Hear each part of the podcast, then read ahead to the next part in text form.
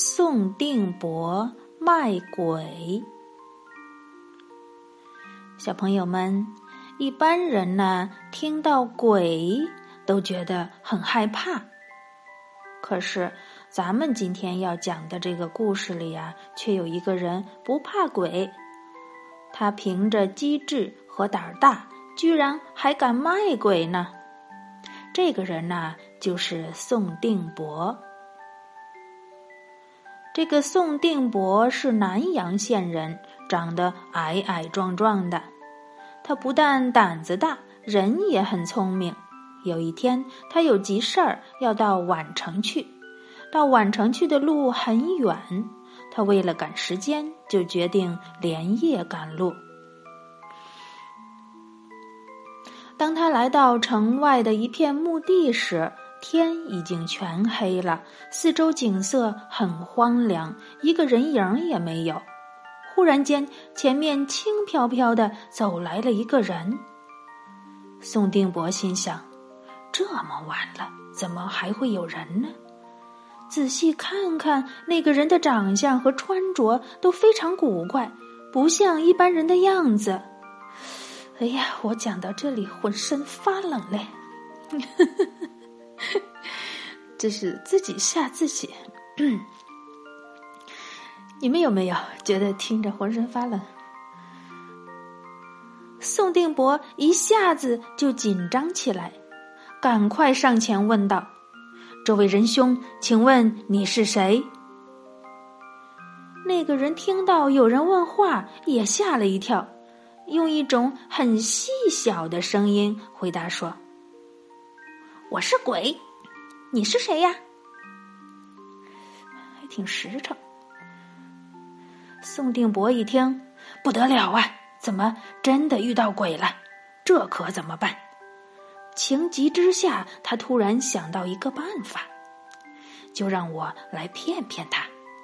于是他定了定神儿，说：“我呀，我也是个鬼呀。”哦，这就好了，不然。我可要对你不客气了。那个鬼舒了一口气，又问宋定伯：“你要去哪儿呀？”宋定伯不敢直说他要去宛城，就说：“我往东走。”这鬼一听，高兴地说：“你往东走，那你是要去宛城吧？真巧，我也要去那儿。”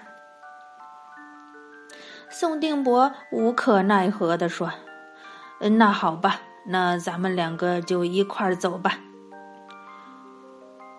他说：“咱们两个人就一块儿走吧。”那鬼听了，纠正他说：“不对，不对，不是两个人，你应该说咱们两个鬼一块儿走吧。”哦哦，对对对对，是鬼是鬼。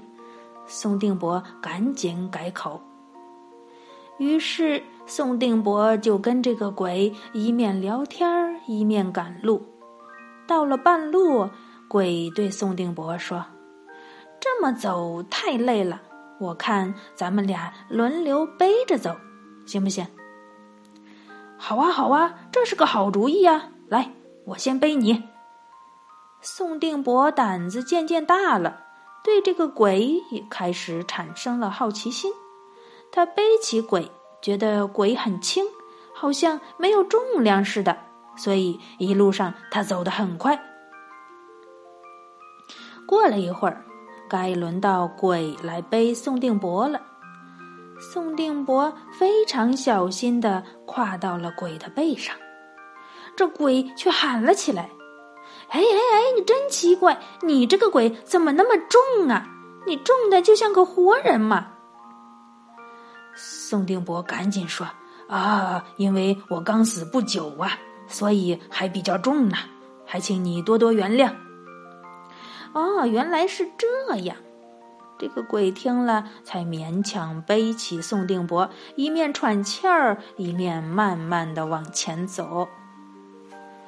过了一会儿，宋定伯在鬼的背上好奇的问：“哎，我刚做鬼不久。”我还不知道咱们鬼最怕什么东西呀？这鬼说：“哎呀，你怎么连这个都不知道？你可真是个糊涂鬼！我告诉你啊，你要小心点儿，不要让活人的口水吐在你身上，否则你就不能随意变化了。”宋定伯听了以后，在心里暗暗的偷笑：“好啊，你这家伙什么秘密都说出来了。只要等到天亮，我可就不怕你了。”不久，他们来到了河边，要过河。这鬼一跳，就轻飘飘的过河了。可是宋定伯却笨手笨脚的。一边撩起裤管，一边小心的走到水里去，稀里哗啦的溅起了一大堆水花。过了好久，才到河对岸。鬼在岸边看到这种情形，又好气又好笑的问他：“你这个鬼真奇怪，你怎么笨得像个老牛似的？你可快点，天都要亮了。”哦。对不起呀，我刚死不久，你不要见怪。宋定伯喘着气儿说：“这次该轮到我背你了，你快上来吧。”说着，宋定伯用力把鬼扛在背上，紧紧的捉住，飞快的向宛城跑去。这鬼一看情形不妙啊，才发现这宋定伯原来是个人，不是鬼。这鬼在宋定伯的背上一再挣扎，嘴里还不断发出吓人的叫声。宋定伯却理也不理，拼命往前跑。到了晚城，天色渐渐亮了。宋定伯用力把鬼摔到地上，鬼在地上一咕噜，竟然变成了一只羊，想很快逃走。宋定伯想起那个鬼告诉他的话，赶紧吐了一口口水在羊身上。羊在地上又滚动身体，想要再变化一下，可是，一切都晚了。这只沾了人的口水的羊再也变不回鬼，跑不掉了。宋定伯牵着这只羊往市场里走去。不一会儿，有一个商人看中了这头大肥羊，出价一千五百个铜钱儿。宋定伯很高兴的就把羊卖了。后来呀，宋定伯的邻居们知道了他卖鬼的故事，大家都很惊讶，想不到宋定伯居然有这么大的胆子和本事，他连鬼都敢卖。于是，这个故事一传十，十传百。不久，南阳县城所有的人都知道这个敢卖鬼的宋定伯了。好了，这个鬼故事就讲完了。其实也没有那么害怕，对吧？乖乖睡觉哦，不要做噩梦哦。晚安。